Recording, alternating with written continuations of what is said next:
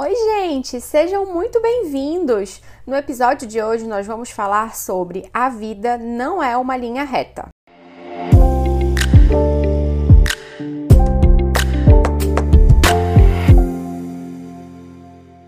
Eu vejo muitas pessoas planejando a vida, fazendo muitos planos, e isso é algo legal, é positivo, é algo que eu considero saudável. É como eu costumo sempre dizer: o que nos move são os nossos sonhos, são os nossos planos.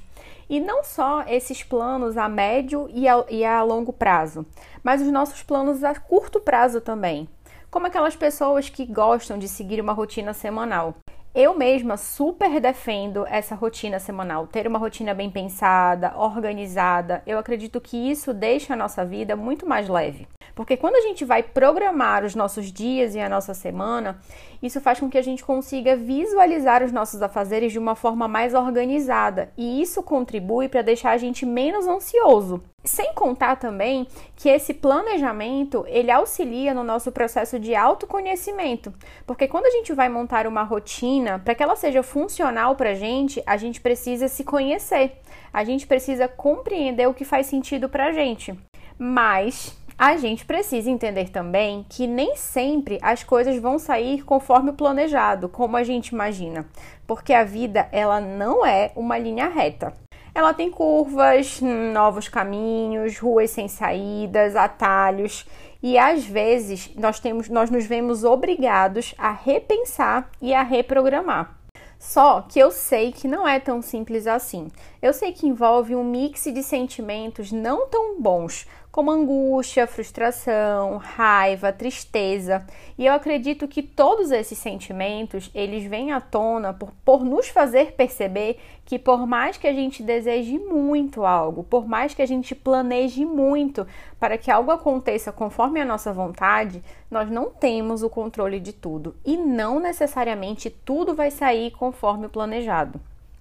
Inclusive, eu vejo muita gente com essa necessidade de ter o controle de tudo o tempo todo e começa um, um ciclo infinito de autocobrança em busca de uma vida perfeita sem defeitos. Só que será que essa vida realmente existe? E assim, às vezes essa necessidade de ter o domínio sobre tudo é, termina refletindo em como você se relaciona com as outras pessoas porque você passa a dar conta não só da sua vida, mas da vida dos outros também. E isso interfere nas suas relações não só com o outro, mas consigo, porque você termina se sobrecarregando em ter que dar conta de tudo para que tudo saia conforme o planejado. Mas assim, pensa comigo também. Por mais difícil que seja perceber a nossa falta de controle, imagina se a vida fosse sempre uma linha reta a gente não teria a oportunidade de ter tantos, tantos aprendizados ou aquela sensação gostosa de sermos surpreendidos e de quando a gente tem a oportunidade de se reinventar. Mas assim, posso te dizer uma coisa? Tudo bem se as coisas não saírem conforme planejado. Até porque arrisco afirmar, muitos ou pelo menos alguns dos seus sonhos nem foram planejados por você, ou já nem fazem mais sentido para quem você é hoje. Geralmente, quando nós somos mais jovens e ainda não, não temos a maturidade emocional, é comum que outras pessoas terminem projetando os sonhos delas na gente. Eu vejo muito isso, principalmente no que diz respeito às mudanças de carreira. Quem aqui não conhece pelo menos uma pessoa que, mesmo depois de formado, se encontrou em outro lugar, se percebeu de uma outra forma e resolveu mudar de profissão? E assim, isso é só um exemplo, tá? Algumas pessoas aprenderam a enxergar a vida como um roteiro de um filme. Sabe aquela história de que cada personagem tem um destino previamente determinado? Aquela coisa de quando criança já tem que saber o que fazer para o resto da vida. Tem que entrar na faculdade na adolescência, tem que se formar aos 20 e poucos anos. Aos 30 se espera que esteja estável profissional e financeiramente, casada com dois filhos e um cachorro.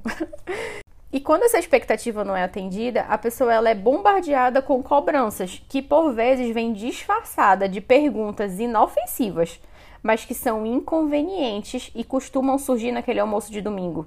O que acontece é que temos que aprender a normalizar que nós somos únicos, que a vida de cada um vai seguir um caminho completamente diferente e que nós somos os responsáveis pelas nossas escolhas. Nós somos os responsáveis por traçar o nosso próprio caminho e nós podemos repensá-los sempre que necessário, porque não se trata de chegar em um lugar, e sim sobre o caminho em si, sobre abraçar o processo, se permitir viver o que ele tem para você. A felicidade, ela não é um lugar, e há quem acredite se tratar de um lugar, só que assim, sempre está no futuro e nunca no presente. Sabe aquelas frases que a gente escuta como quando eu conquistar tal coisa eu vou ser feliz, ou quando eu chegar em tal lugar eu serei realizado? Só que o que me incomoda dessas frases é que elas transformam a vida em uma constante oscilação entre a ânsia de ter e o tédio de possuir. É muito importante a gente comemorar as pequenas conquistas do dia a dia, a gente entender que a felicidade ela acontece no meio do caminho e não é um estado de plenitude, e sim bons momentos. Quem me acompanha lá no Instagram sabe que eu falo sempre sobre o que eu chamo de memórias afetivas. Quem aqui nunca sentiu um cheiro ou escutou uma música e se teletransportou para um determinado momento?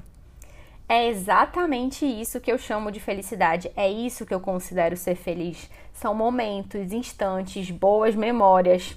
E pensa, quantas memórias não foram construídas em um momento que você foi surpreendido?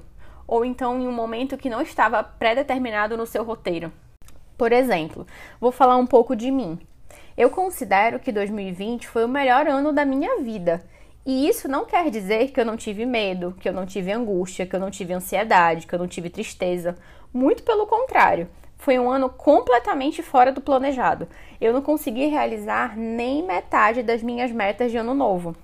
Mas ele foi rico em autoconhecimento, em acontecimentos inesperados, em vivências inesperadas, coisas que eu jamais imaginei viver. E foi incrível me redescobrir em tantos aspectos, mesmo no meio de medos, angústias, perdas, dores.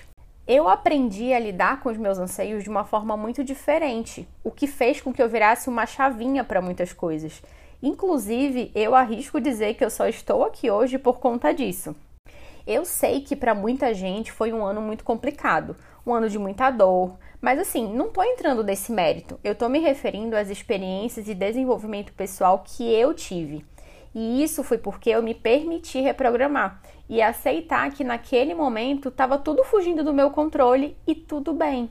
Na verdade, eu acho que eu entendi que as minhas escolhas, as minhas ações, o que eu falo e como eu me comporto estão no meu controle mas que outras coisas, como o tempo, os sentimentos, como os outros se comportam, ou então o que é, está acontecendo no mundo, eu não consigo controlar. Porque quando a gente está em uma situação fora do nosso controle, nós temos duas opções. Ou a gente pratica a autocobrança e se frustra por não conseguir lidar com aquilo, ou a gente aceita e permite encarar a nova realidade da melhor forma possível, de como a gente dá conta. Porque também tem uma coisa que eu sempre falo, que na vida a gente não faz o que a gente quer fazer, a gente faz o que a gente dá conta. Então, gente, por mais assustador que seja pensar na vida não sendo uma linha reta, se permita viver, sentir e desfrutar de tudo que ela tem a te oferecer. Eu espero que esse episódio tenha te ajudado de alguma forma. Se você gostou, segue o podcast e ativa o sininho para não perder os próximos episódios. Me segue lá no Instagram também, psi.danielataide. Muito obrigada por ter ficado até aqui e até a próxima!